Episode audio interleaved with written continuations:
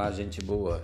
Eu sou o pastor Misael Leandro, pastoreio a Igreja Cristã Evangélica Ebenezer em Fortaleza e mais uma vez estou com vocês para compartilhar um pouco da palavra de Deus por meio desse devocional.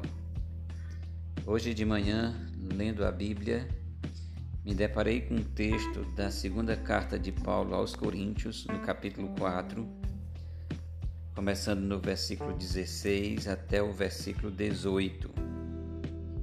E nesse texto, diante das aflições da vida, o Senhor Deus nos divide em dois.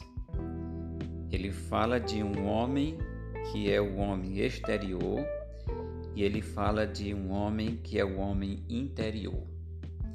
Enquanto eu pensava um pouco nesse texto, eu comecei a pensar que a minha vida e a sua vida diante das aflições, ela não pode ser regida pelo homem exterior.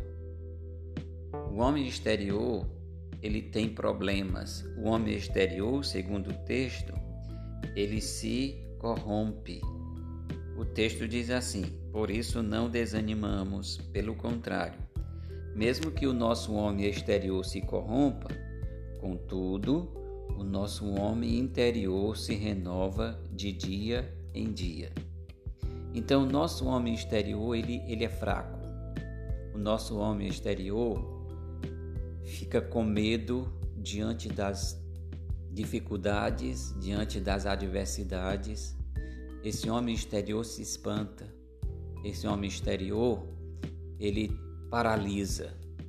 O texto diz que ele se corrompe, não no sentido de corromper moralmente, aqui o texto não tem essa ideia, mas no sentido de, de esse homem exterior definhar e se decompondo diante das adversidades.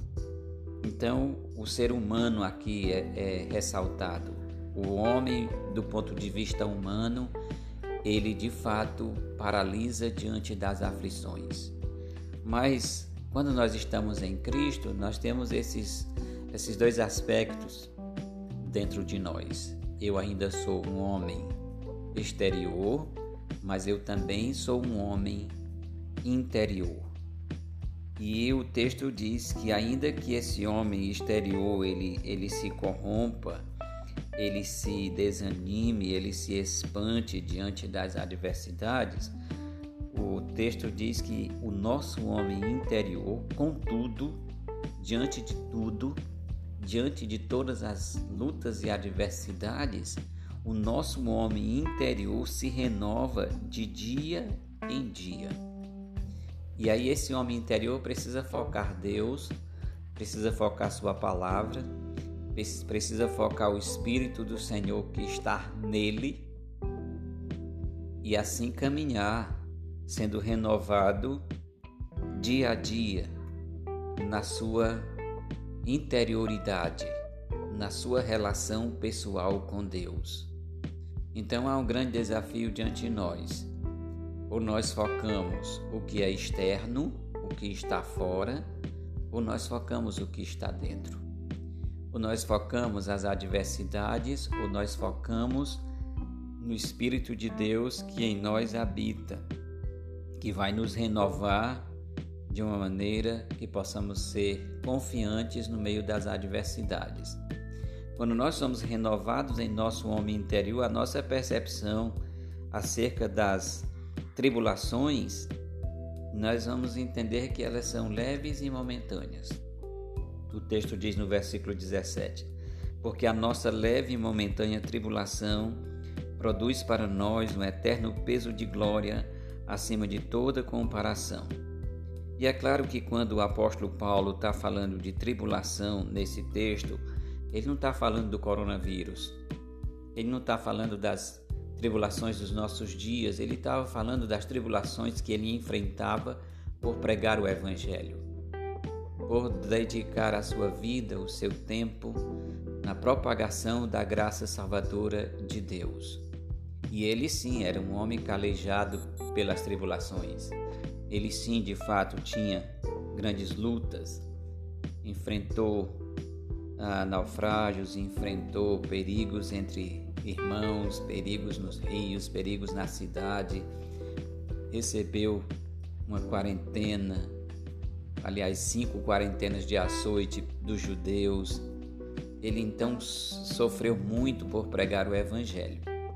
E quando ele sentia essas tribulações, o foco dele estava voltado para o Paulo interior, o Paulo que teve um encontro com Cristo no caminho para Damasco, e esse Paulo sabia que tudo aquilo que ele enfrentava era leve e momentâneo, e que isso produzia para ele um peso de glória acima de toda comparação. Hoje nós não somos, pelo menos aqui no Brasil, atribulados por pregar o Evangelho. Hoje nós, de fato, mundialmente falando, somos atribulados por um vírus. E de fato ele nos dá medo, ele nos paralisa em alguns momentos enquanto seres humanos. Contudo, nós temos um homem interior que em algum momento encontrou-se com Cristo, que em algum momento voltou-se para o Senhor. Um homem interior que é habitado pelo Espírito Santo de Deus, e esse Espírito Santo, irmãos, pode nos dar força, pode renovar a no nossa mente, a nossa esperança dia a dia no Senhor. E que nós então podemos viver esses dias nessa perspectiva eterna, não tendo os nossos olhos nas coisas que nós vemos, como diz o versículo 18, mas naquelas que nós não vemos.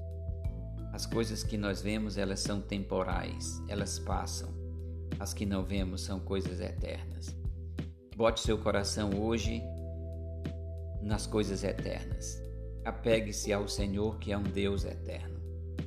Creia na Sua palavra, dobre seus joelhos, ore, clame ao Senhor por sua vida, clame ao Senhor pela vida das pessoas enfermas, mas, sobretudo, Clame ao Senhor para te encher de esperança, de graça, de compreensão da Sua palavra, de compreensão de que tudo aquilo que vivemos hoje é leve e momentâneo e produz para nós eterno peso de glória, acima de toda comparação. Que Deus te abençoe, um forte abraço e até breve.